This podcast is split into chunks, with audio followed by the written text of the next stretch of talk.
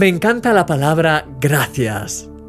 Es una de las palabras más hermosas de nuestro vocabulario.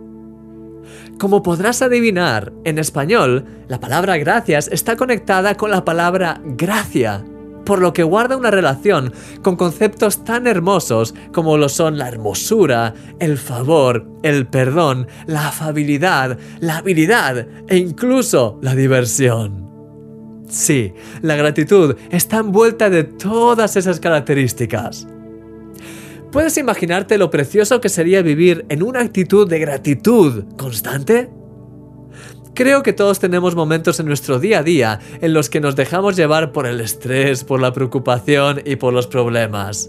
En esos momentos, la queja, el humor, la negatividad quieren adueñarse de nosotros.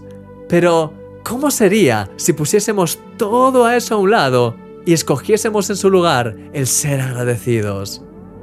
Sí, ya lo sé, no es fácil. Dímelo a mí. Durante estas semanas he estado poniendo esto cada vez más y más en práctica y sé que cuesta romper la inercia de nuestras malas actitudes, pero es tan precioso cuando lo conseguimos.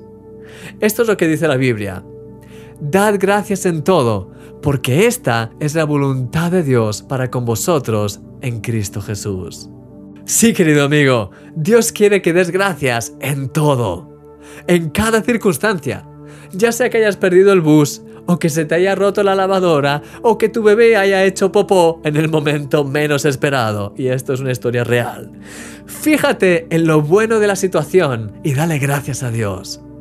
Y aun en los momentos más difíciles, realmente difíciles, escoge desterrar de ti la amargura, la queja y el dolor, y llénate de fe y por medio de esa fe, dale gracias a Dios. Hay mil motivos para darle gracias. Y además, la gratitud abre las puertas a milagros impresionantes. Mañana hablaremos más de ello. Dios te ama y está siempre a tu lado. Eres un milagro.